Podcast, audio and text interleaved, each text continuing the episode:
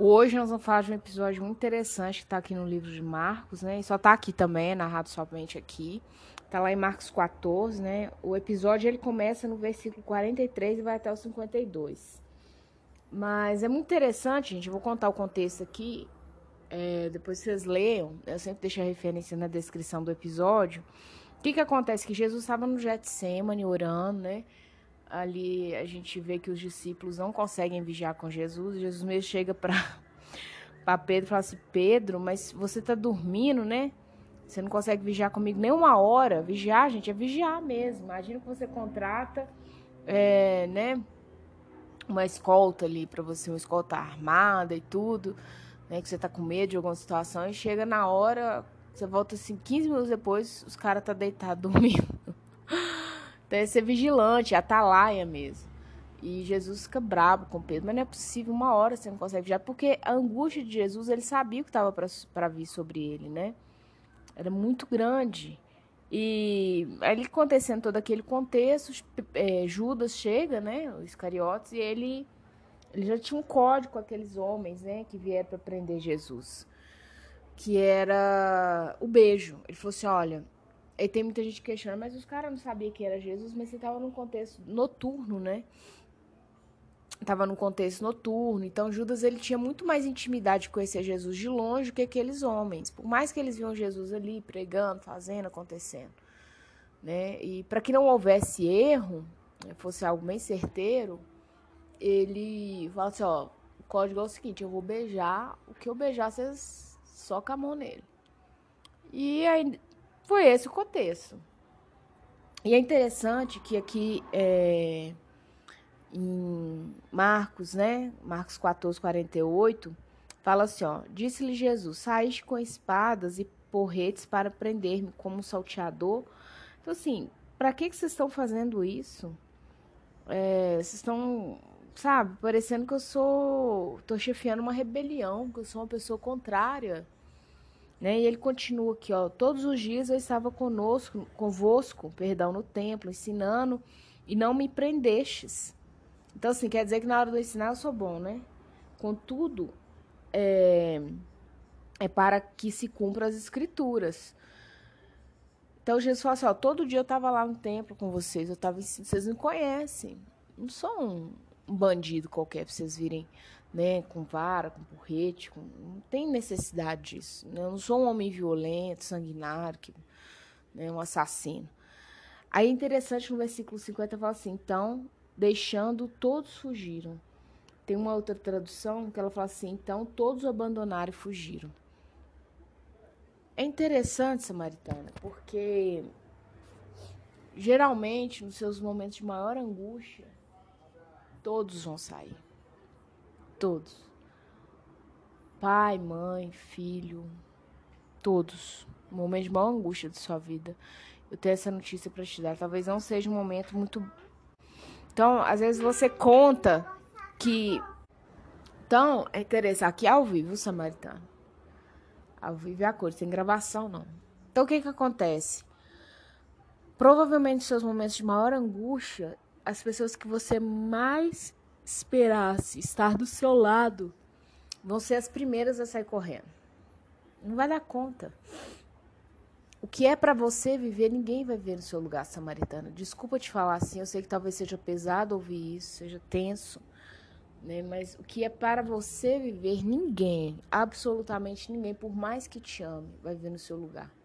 E Judas, então, já falei sobre isso. Judas é o que você mais pode esperar na sua vida. É, é, eu creio que quando você não espera nada de ninguém, sua vida é mais leve.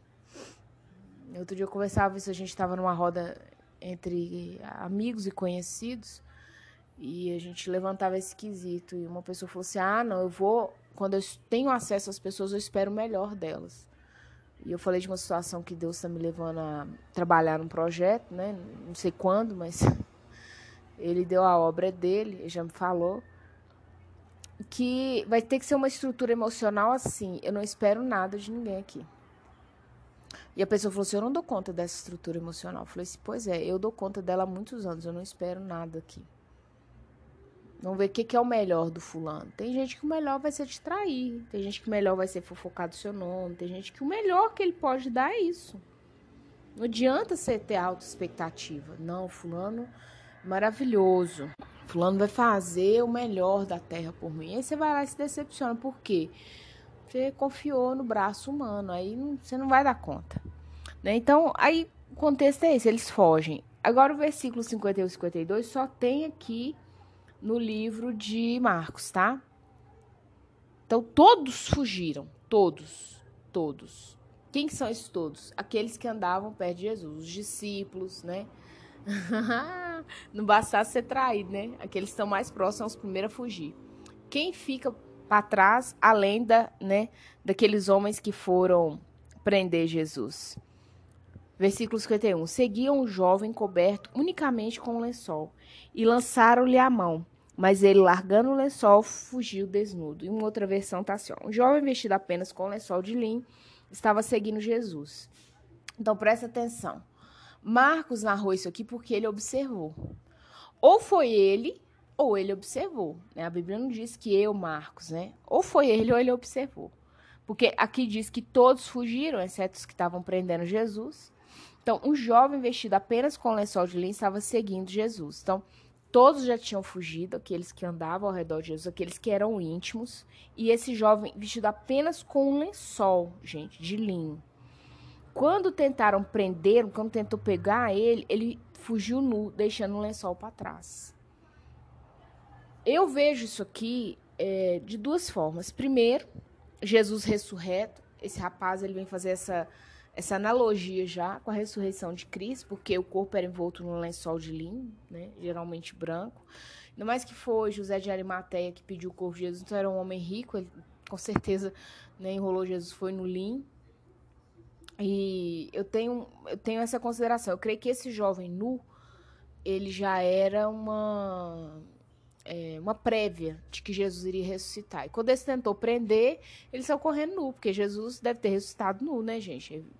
Depois, não sei se tinha roupa lá para ele, não sei, mas eu acho que eles enrolaram Jesus no máximo. Com, hoje a gente chama de cueca, né? Mas eles deveriam ter aquelas roupas lá que para tampar as partes íntimas, né? Tanto do homem quanto da mulher.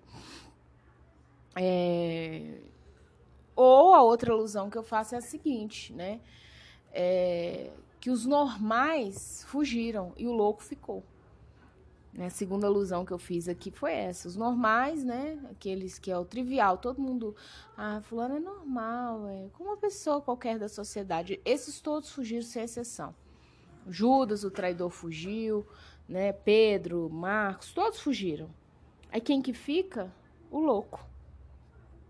E o louco fica o quê? Nu.